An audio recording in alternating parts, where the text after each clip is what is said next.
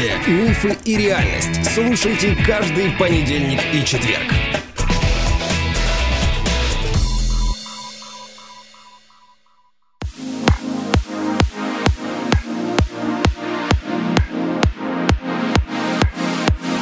Доброго четверга, дорогие друзья. Ну что ж, пятый выпуск. Мы почти в середине сезона об осознанности, и у меня в гостях энтузиаст в этой теме. Смело скажу, уже прям, вот прям уже смело говорю, эксперт. Илья Бофт. Илюха, здорово. Привет.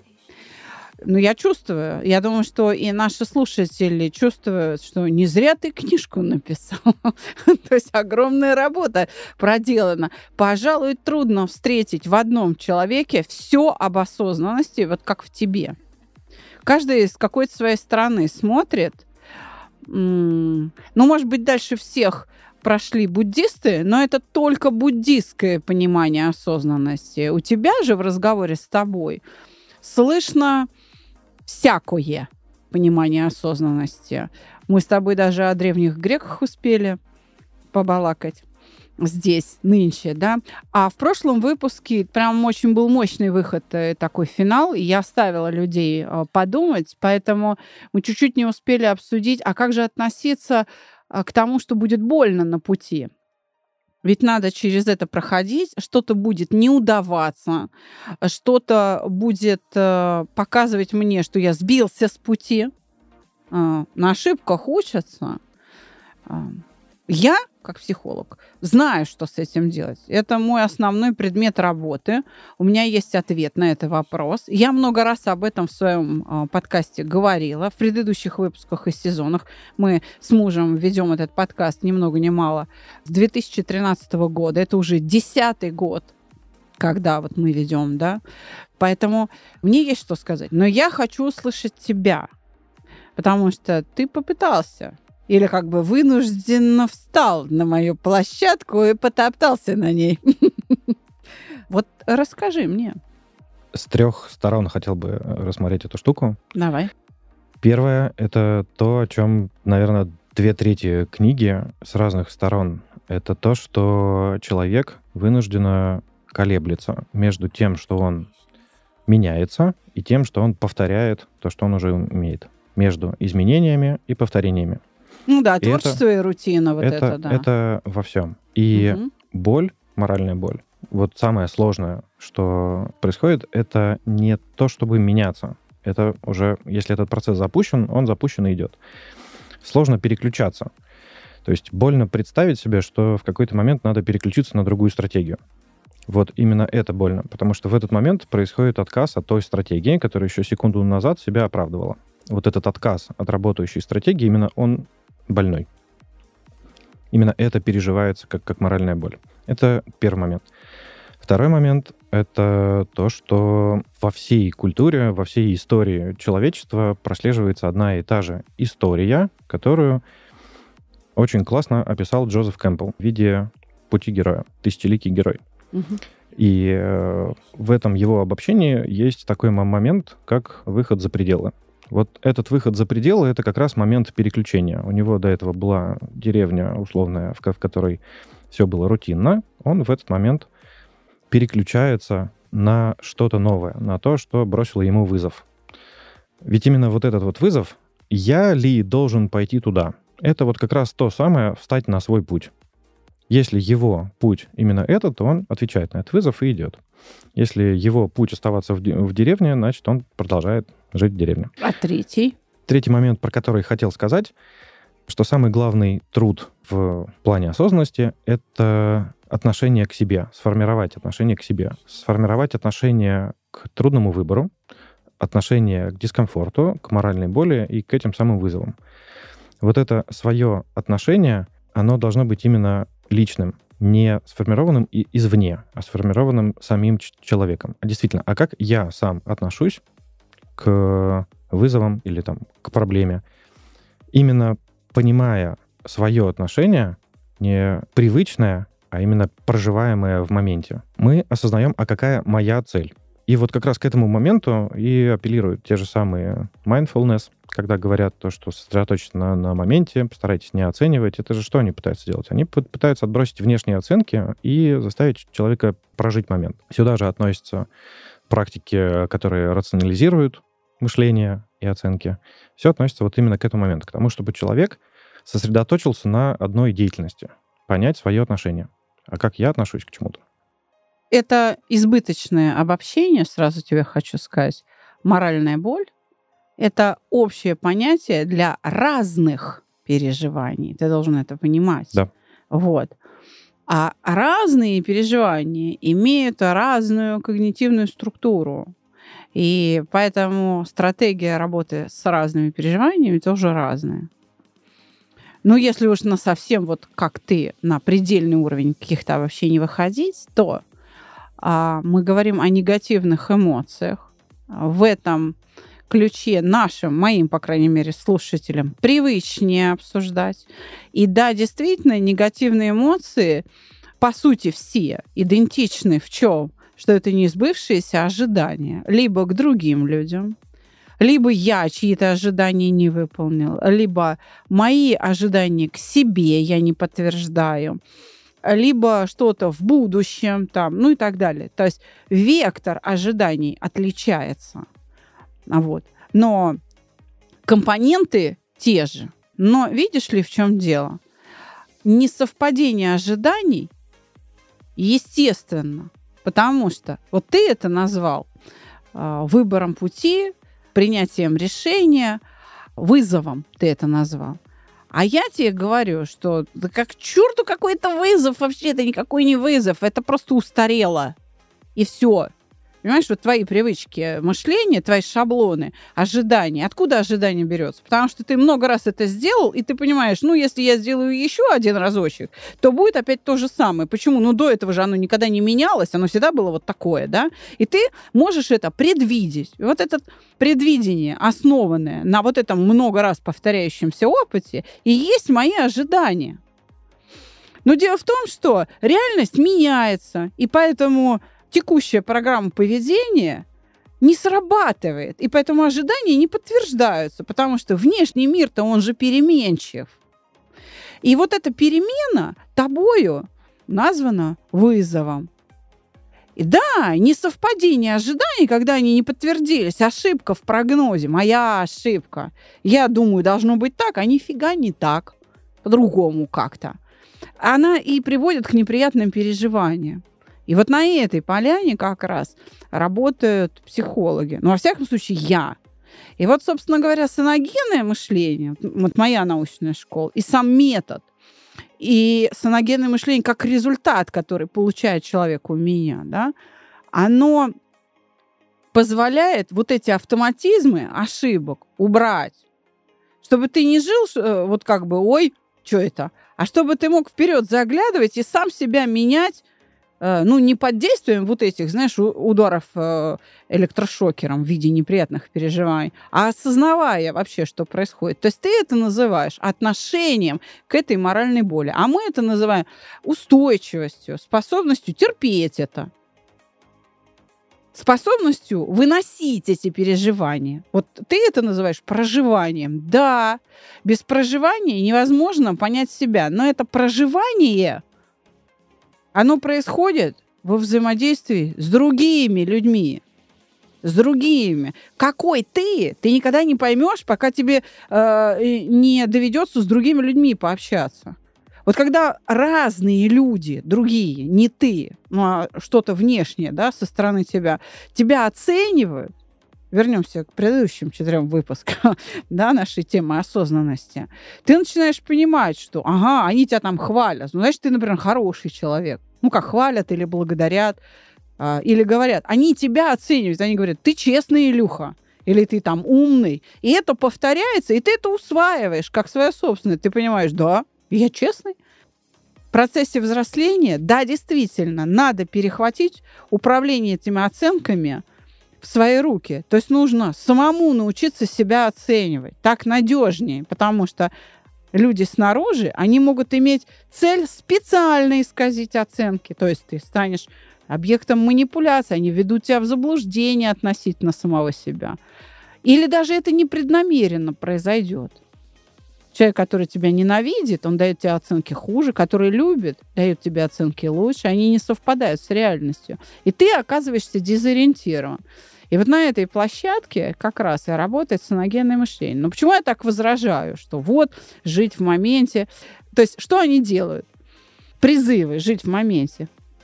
Сейчас тебе скажу, и ты вынужден будешь со мной согласиться. Даже так? Да это управление фокусом внимания. Потому что осознанность основана на том, что мой фокус внимания сосредоточен на объекте моего вот этого внимания. То есть если я не обращаю внимания на то, как я живу свою жизнь, я живу, не приходя в сознание.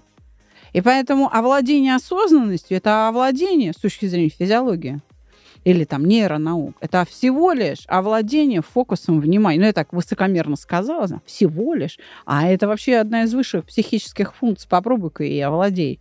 Знаешь, это на коня сверху сесть и поскакать проще чем своим вниманием овладеть, своим умом овладеть, своей внутренней речью. Это очень такая себе задачка. И да, конечно, а, здесь уместно говорить о пути. Почему? Потому что это долго нужно обретать такой навык. Он формируется не быстро.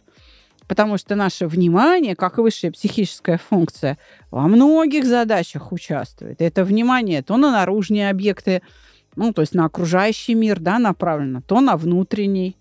И оно должно как-то адекватно ритму этих перемен то во внутреннем мире, то во внешнем переключаться. А оно то опережает, то опаздывает. И, соответственно, то у нас страхи, то у нас там еще что-нибудь, обиды какие-то, да, потому что, ага, прозевали, опоздали, уже мир поменялся, а ожидания не поменялись. Вот.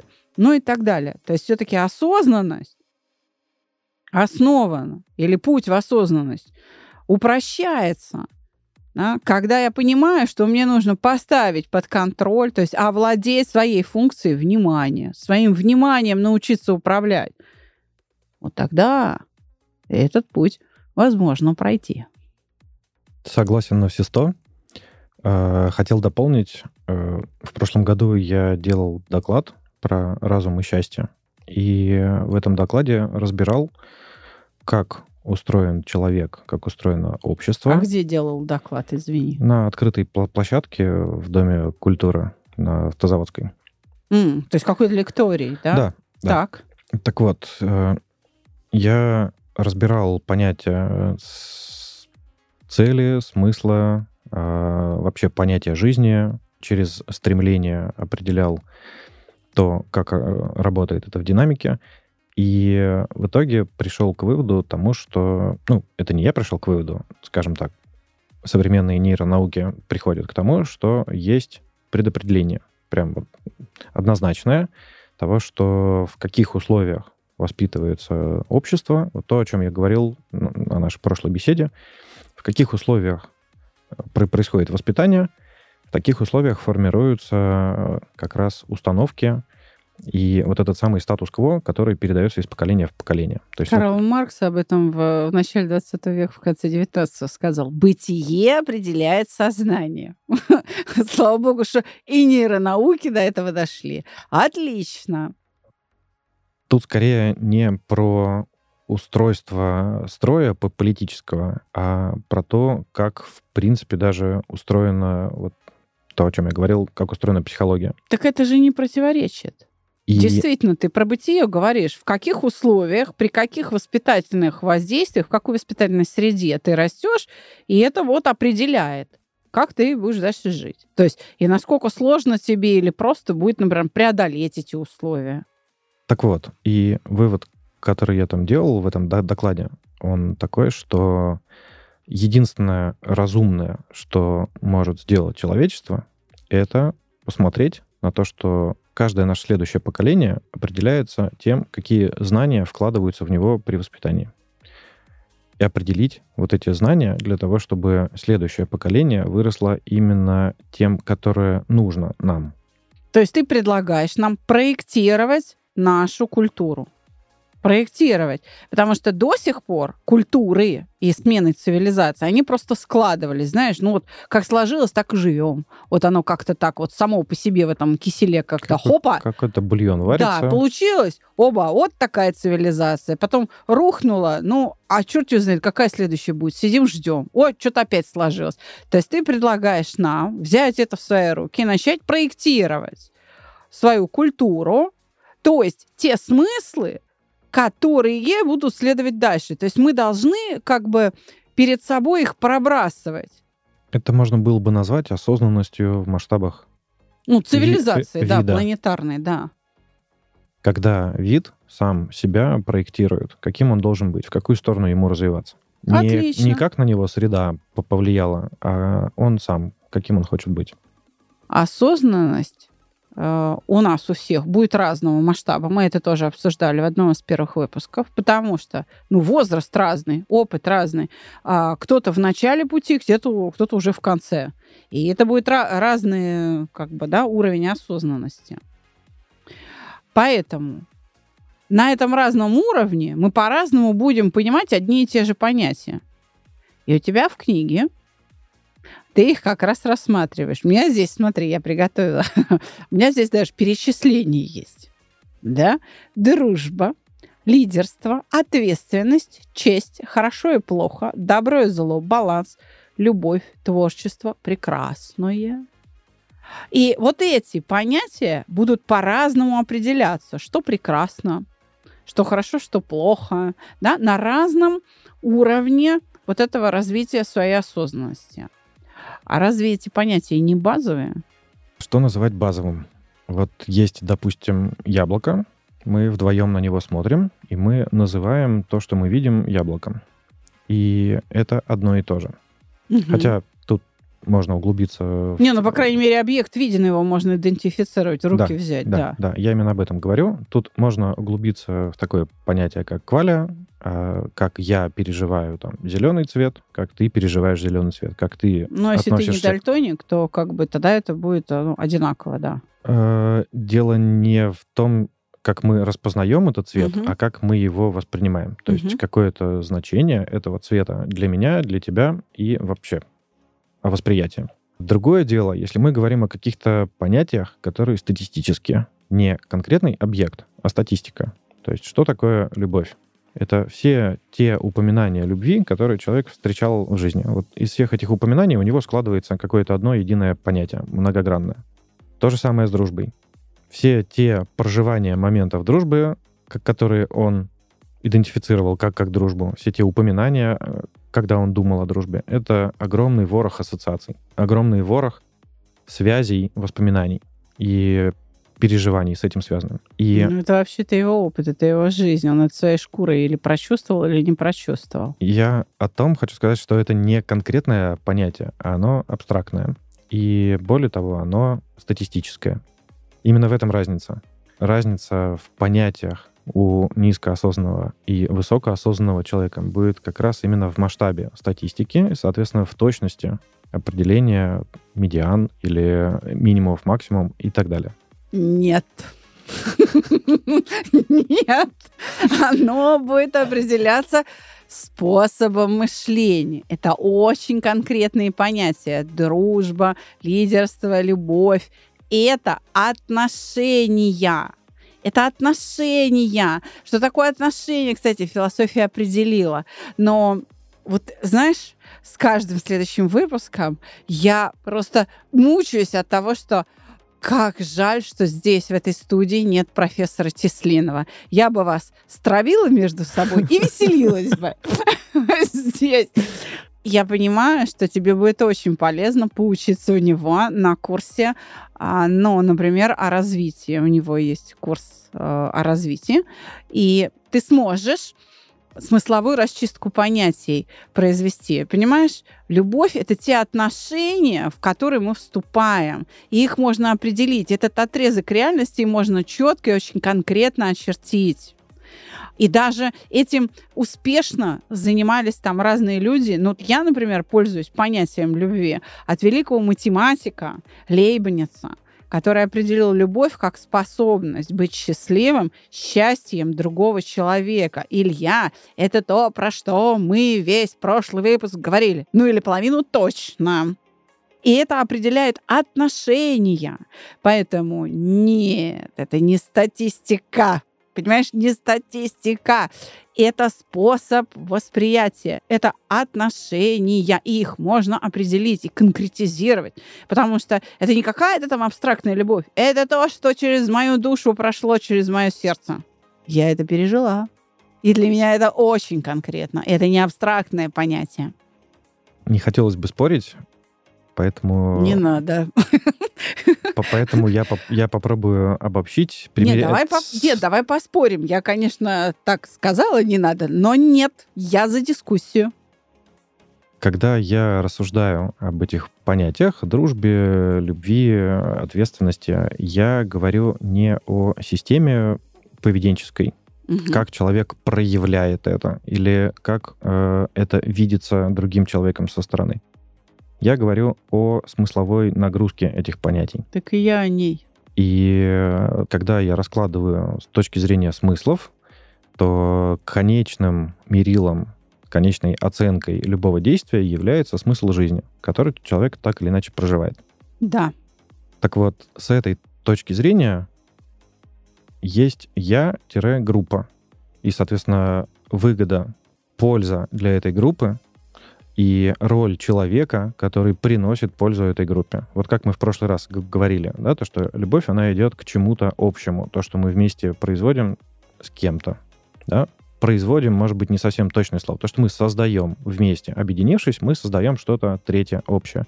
Вот любовь, она направлена сюда, она направлена в группу.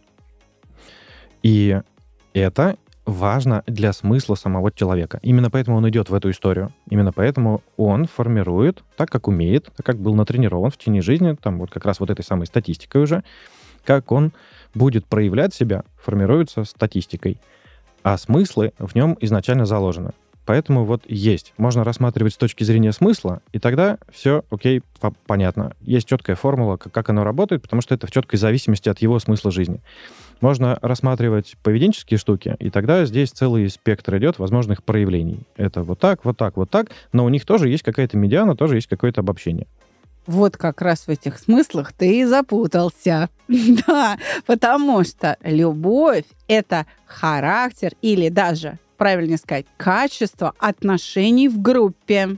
Или к группе. Ответственность — это качество отношений ответственность, дружба, лидерство, добро и зло, честь. Это и есть название отношений, содержащих в себе определенный смысл. Каждое понятие, оно потому и называется понятие, потому что оно несет в себе разный смысл. Я как раз про смыслы говорю. Я говорю, что дружба и любовь как классы отношений отличаются по смыслу, а уже то, как они проявляются в поведении, это уже формы. Короче, я знаю точно, что для человека осознанного, ну, если уж мы про осознанность тут, да, трендим с тобой пятый раз, значит, вот все перечисленное нами богатство отношений, это простые понятия. Он ими овладел. И вот здесь мы можем примириться. Верно.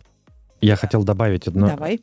Я хотел добавить про то, что слышу вот сейчас из того, что ты говоришь про отношения, то, что даже само понятие смысла, наверное, тоже сто, стоило было э, разложить. Есть смысл как влияние человека на группу, то есть смысл его роли, смысл его жизни.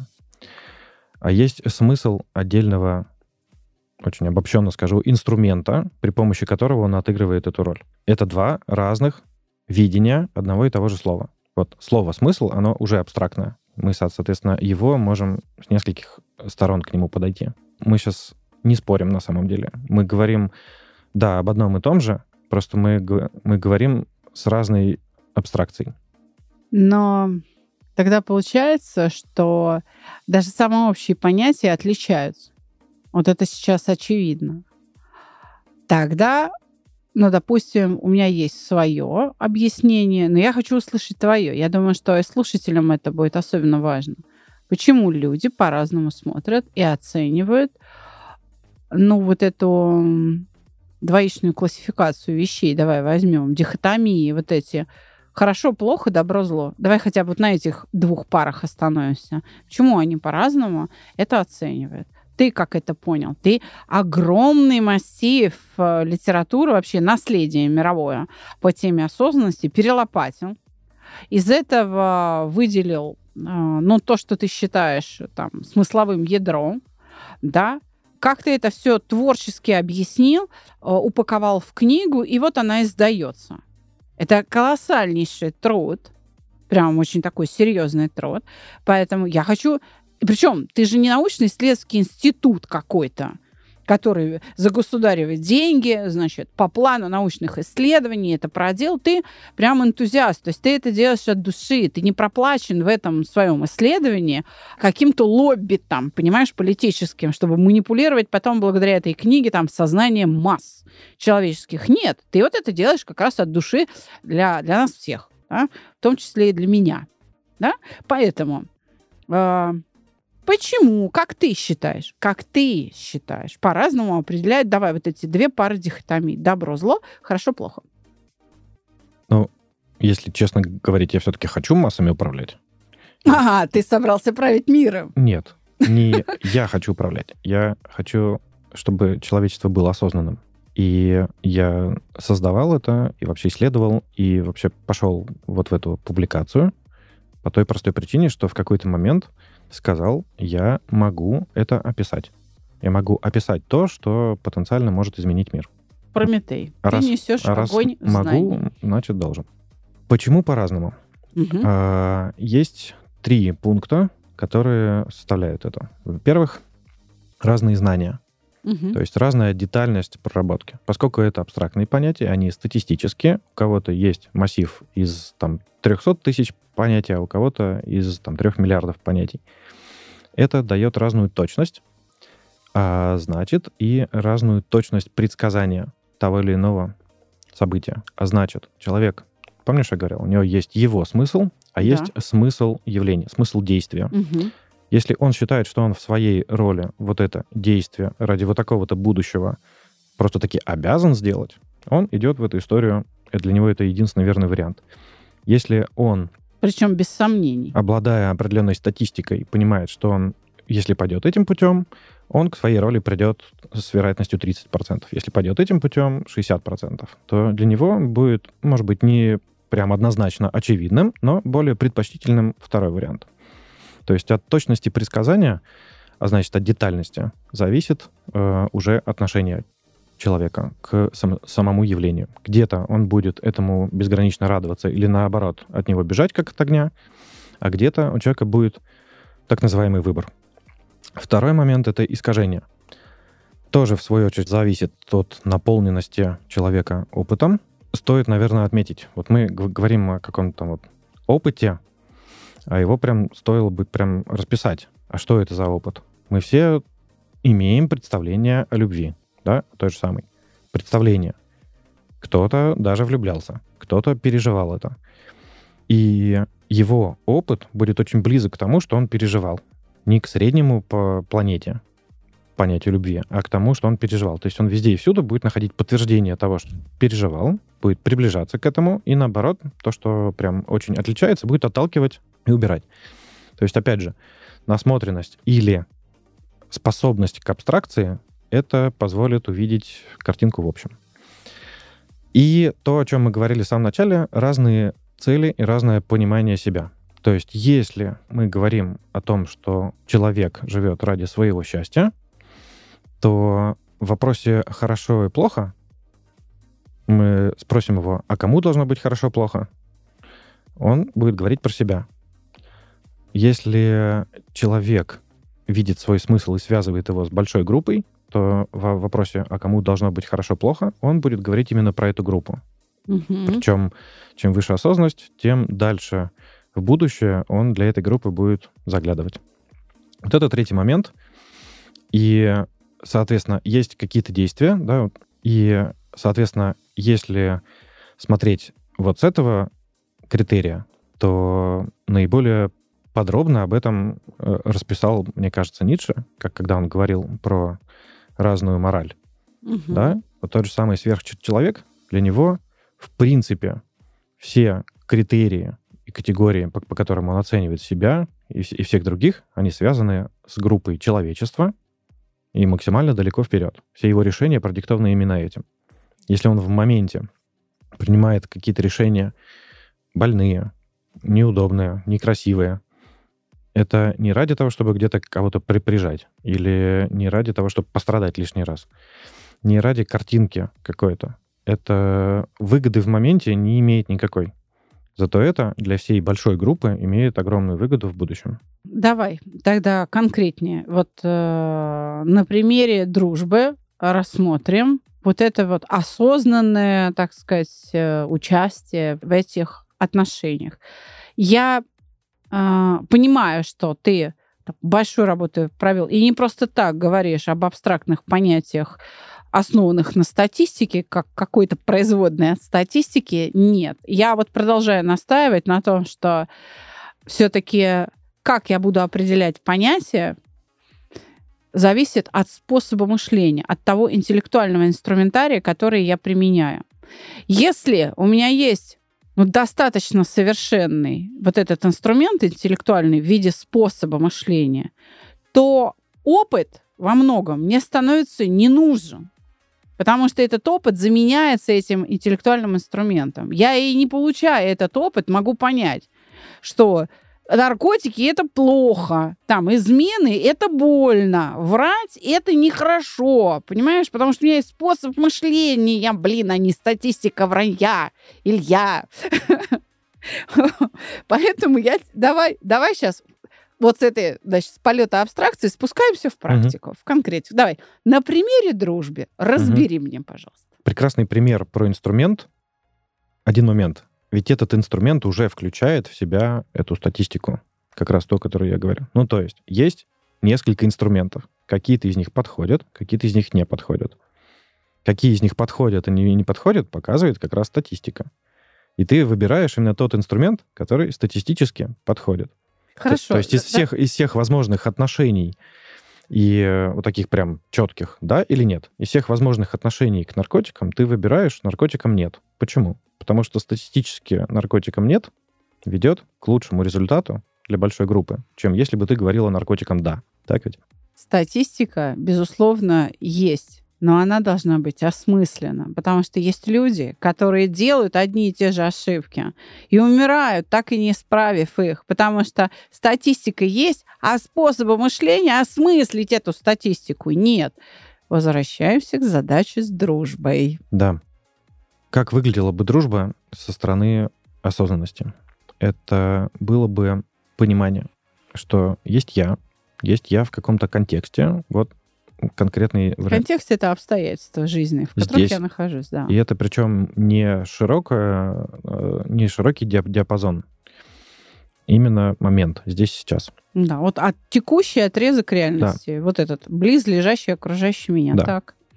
И есть четкое разделение, что есть я и моя история, как я вот такой вот формировался? Откуда взялись мои желания? Откуда взялся я вот такой вот, с такими-то привычками, с такими-то способностями, с такими-то возможностями, с такими-то желаниями и стремлениями, вот с такими-то целями? Есть я в моменте, который вот в этом самом моменте с этими своими целями жизненными куда-то стремлюсь. Как-то буду этот момент использовать. Есть мое видение вот этого другого человека, который это тоже знаю, тоже обладает какой-то историей, каким-то опытом, какими-то целями, которые у него сформировались, и они для него важны точно так же, как мои цели важны для меня. И при этом мы оба важны друг другу в какой-то степени, это может быть по-разному, но тем не менее. Если мы сотворим что-то общее, а дружбу я именно определяю как сотворчество, да, мы вместе uh-huh, что-то творим. Uh-huh. Если мы сотворим что-то общее, то это будет благом для всех нас большим, чем если каждый будет свои цели достигать по, по отдельности. И мое поведение, оно будет строиться как раз, ну, то есть обобщенно, моя роль в этой дружбе мои действия, мои слова в этой дружбе, они будут направлены на поиск этого самого общего. А что мы можем сделать вместе? Может быть, мы найдем что-то такое, где будут мои отдельные цели реализованы, его отдельные цели реализованы, но при этом это будет еще и что-то содержать еще для кого-то третьего, например, четвертого, вообще, в принципе, для человечества. Понимаешь, э, дружба э, во многом это сделать что-то именно для друга. Мне это, может быть, и не надо, но я это сделаю для тебя, потому что ты мой друг. Этого пока в твоей интерпретации дружбы не прозвучало. Почему? Или просто я тебя перебила и не дала до этого дойти? Наверное, мне надо сделать акцент. Ведь у меня же есть выбор просто отыграть что-то такое, что мои цели реализуют, а как там вот у другого человека, неважно. Или я могу сделать так, что мы оба выиграем. Ну, то есть, условно, вин, а там все равно, либо вин-вин. Вот у меня есть выбор между вот этим. И э, дружба — это как раз ориентир на вин-вин. Угу. Вот э, в, в моем видении это как раз будет совместное творчество. Ты понимаешь, ты все это время говоришь о том, что надо постоянно держать э, в уме, задуматься над каждым шагом, там, раскладывать по полочкам. Ты очень много параметров сейчас ввел. Да, про его опыт, про его видение, про его цели. Это все надо понимать, осознавать. Вообще, куда мы движемся, вообще вместе или порознь. Вообще это все вот это для наших слушателей звучит, конечно, очень логично, но это такое, знаешь, создается ощущение робота. Только, значит, ты должен все время что-то думать, а жить ты когда? То есть сейчас очень многие слушатели, не все, вот я тебе хочу сказать, что когда мы начали сезон, постепенно от выпуска к выпуску наша с тобой аудитория э, поляризуется. То есть, Дифференцируется. Нет, именно поляризуется за и против. Это, кстати, очень хорошая тенденция. То есть часть прям вообще понимает, о чем ты говоришь, и говорит, говори еще, говори, давай. А часть, думаю, боже, какая муть вообще, что он несет. Так вот, эта вторая часть, она как раз сейчас будет э, считать, что это вообще какая-то роботизация. И вообще сиди, осознавайся, вообще как чурбан, как бы. Думай, и вообще, а где чувство, где, а жить когда? И мне сейчас очень важно, чтобы либо ты возразил, либо ты объяснил, как это? Ведь смотри, ведь мы разбираем дружбу как отношения, внутри которых возникают определенные, опять же, эмоции и чувства. И чё, как тут, каким местом тут осознанность? То есть как это соотносится между собой, понимаешь? Вот это чувствование этой дружбы, участие в ней и осознавание. Чувствование рождается из того, что э, я, рассуждая, может быть, не подчеркиваю отношения к вот этому самому общему, которое формируется. Я раскладываю просто формулу, но не говорю о том, откуда эта формула берется. Формула берется из любви. Человек, отыгрывая свою роль, он стремится к тому, что он любит. Он любит эту группу, которую он пытается развивать этой своей ролью. Именно из любви все это рождается. И счастье ведь отсюда же берется. Счастье очень тесно связано вот с этим желанием блага объекту любви. И, э, а это благо, оно рождается из понятия прекрасном, из красоты, из восхищения красотой, из восхищения тем, э, какую стройность и гармонию представляет этот мир, построенный где-то в будущем. То есть, если... если у тебя, извини, пардон, а, за счет воспитания э, не воспитан вот этот самый вкус, то ты не поймешь, что ты имеешь дело с прекрасным ты не сможешь оценить красоту. Как раз тогда, когда я говорил о важности воспитания, я подчеркивал то, что понимание красоты и понимание прекрасного — это в какой-то степени это врожденные понятия, если говорить строго математически. Есть баланс, есть как гармония и вот такого рода понятия. А теперь важно увидеть эти балансы гармонию где-то и в чем-то. То есть они могут быть там в цветах, в формах, в проявлениях. И вот этому мы уже учим. Видеть красоту в обществе можно по-разному. И в каждом обществе можно увидеть свою красоту какую-то. Вопрос в том, что будет привычно, то есть воспитано с детства. Если с детства видится одно, то будет привычно это одно. И это будет восприниматься как красивое. Даже если посмотреть на привычное всем нам понятие красоты человеческой, да, угу. и посмотреть на то, как э, со столетиями менялись представления, например, там, о красоте человеческой. Какой ну, он да, должен быть то, формы. То худые, то толстые. Да, да, да, да, да, да. Вот это же что такое? Это вот мы видим прям статистику, как менялось из поколения в поколение потихонечку, на что воспитывались люди.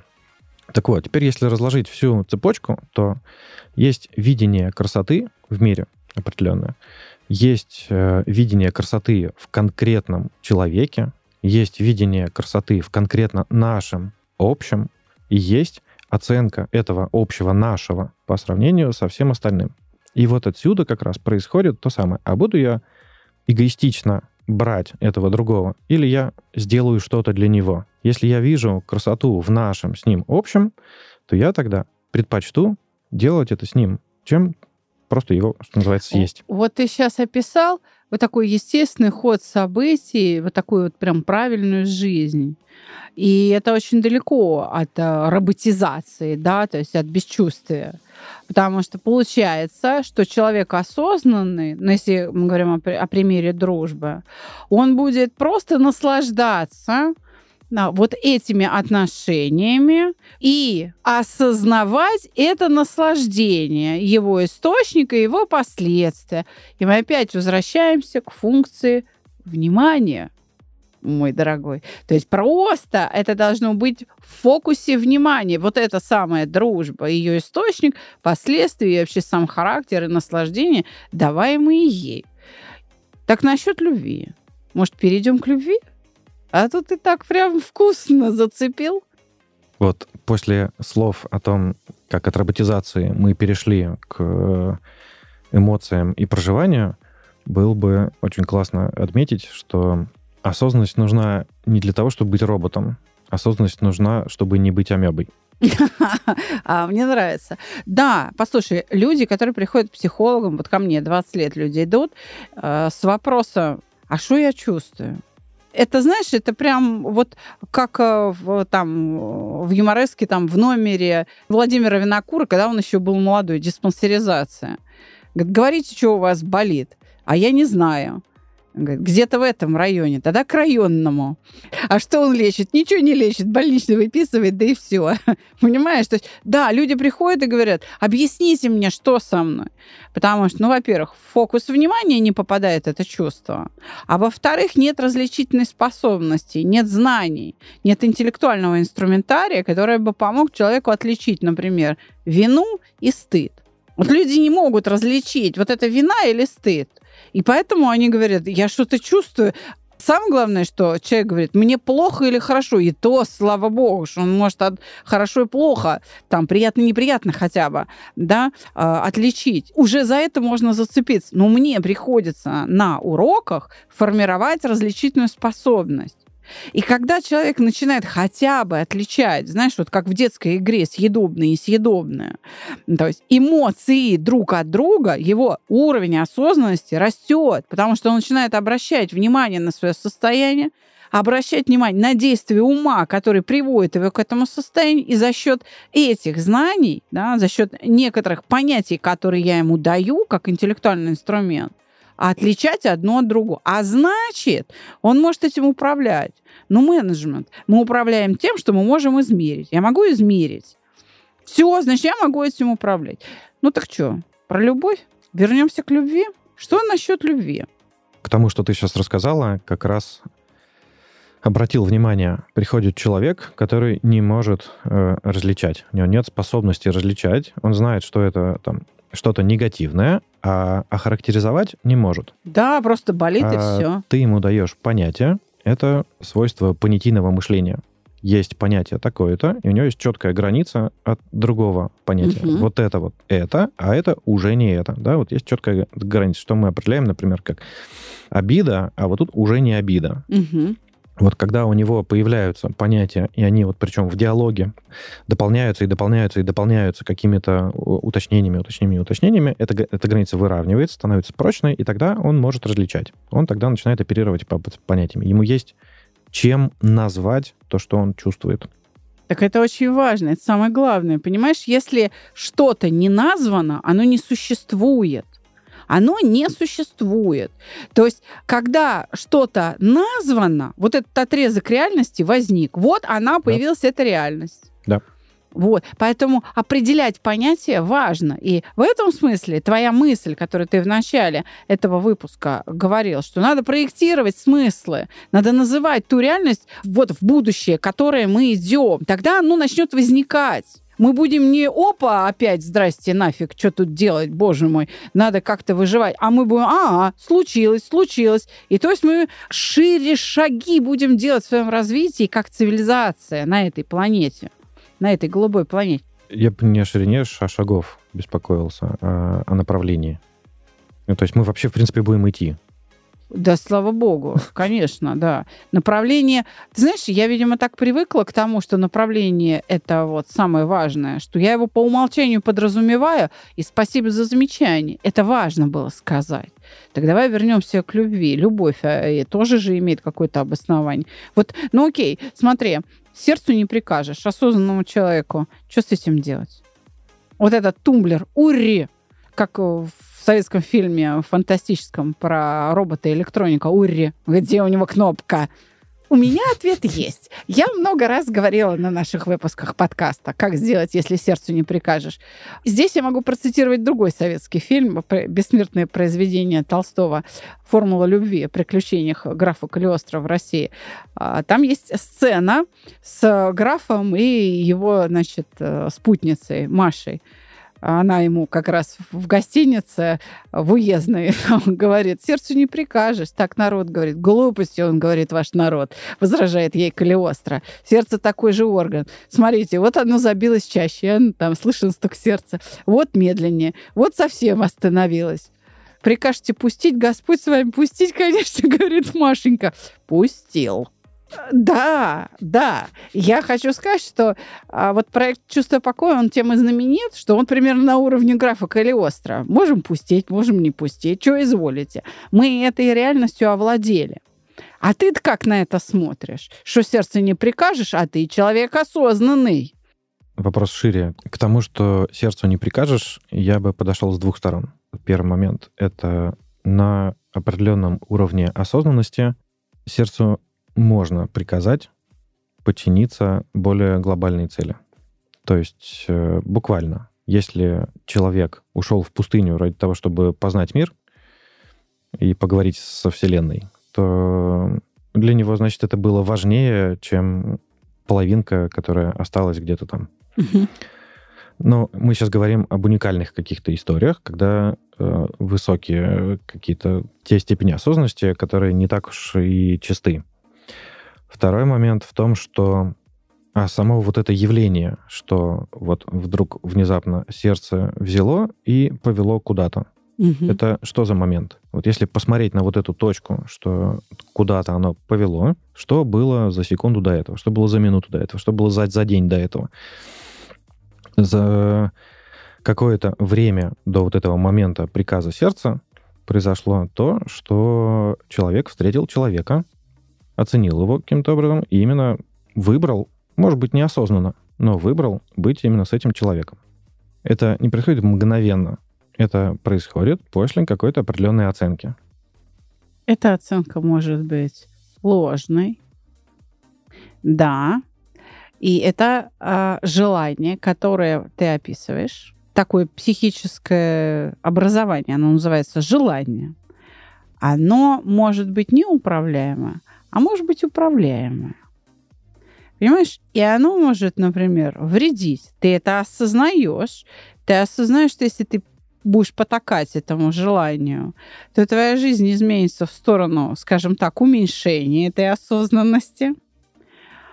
Но у тебя есть задача как-то быть все-таки счастливым, да? И это противоречие надо снять. Вот я сейчас опять тебе скажу. Саногенное мышление с этим разобралось.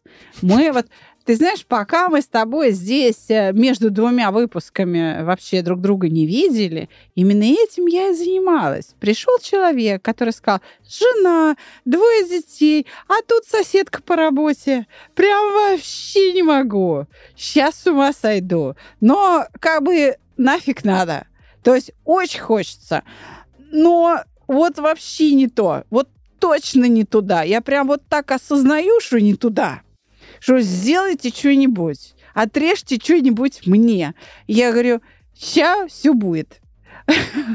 Процедура итерационного угошения меняет вот это отношение. В щадящем таком интенсивном очень режиме, в, без всяких оценок, без всяких, знаешь, вот это вот, ну это же плохо, ну ты подумай после, без всяких. Вот прям переводим человека в определенное состояние, нейтральное обычные упражнения на мышечную релаксацию, ни никакой фантастики. Гимнастика, по сути, зарядочку такую сделали, успокоились. Я говорю, ну, представь себе, что твое желание сбылось. Он говорит, что, в ужасе, что, правда? Я говорю, давай. Ну, реально-то, как бы, соседки по работе здесь нет. Я говорю, а пофантазируй, ну, все равно, что и так фантазируешь. Ничего непривычного, да? Давай. И вот он делает и говорит, что-то расхотелось. Я говорю, молодец, держи эффект, свободен. И все это под контролем внимания. То есть он делает это осознанно. И в этом смысле слово приказ не очень точное. Он как бы договорился. Это больше про согласованность с собой. Про договориться, чем приказать.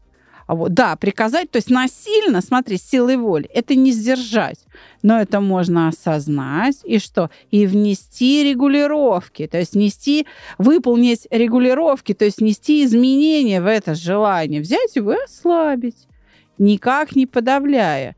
Завидуешь? То самое разумное влияние. Да. То есть, если я знаю, это как бизнес. я устроен, да, я это могу... мой бизнес, я на этом зарабатываю. Если, Круто. Если я знаю, как я устроен, я могу разумно повлиять. Ты уже похвалишь это. меня или нет? Это прекрасный подход. Так, завидуешь, я тебе говорю? В смысле завидуешь? Я вот так могу, а ты вот так с людьми можешь? Возможно. Вот твоя книжка такой эффект даст людям?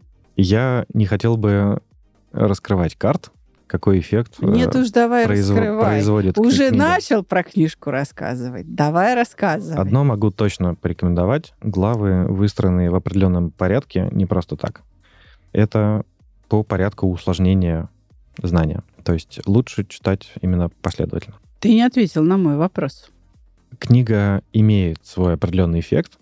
На мой взгляд, этот эффект будет гарантированный, если ее правильно использовать как инструмент. Ну, безусловно. Можно книжкой подпирать дверь, а можно, вообще говоря, овладеть как э, инструментом, который передает тебе понятия, овладевая этими понятиями, да, которые содержатся в книге, ты можешь как-то своей внутренней реальностью управлять. Спасибо тебе большое. Ты меня похвалил. Мне это приятно. Да. О чем будем говорить в следующий раз? Мы в следующий раз посмотрим на личность как систему, из каких именно деталей складывается тот самый эффект, который мы называем осознанностью. Э, ну, безусловно, осознанность — это свойство личности. То есть все-таки вот, допустим, там телефон или вот микрофон — это то, что себя не осознает. Там и сознания ты нет. Да, то есть должна быть какая-то личность. Да, согласна. Хорошая тема. Ну что, встретимся с тобой в следующий четверг, Илья? Да. До свидания. Пока-пока.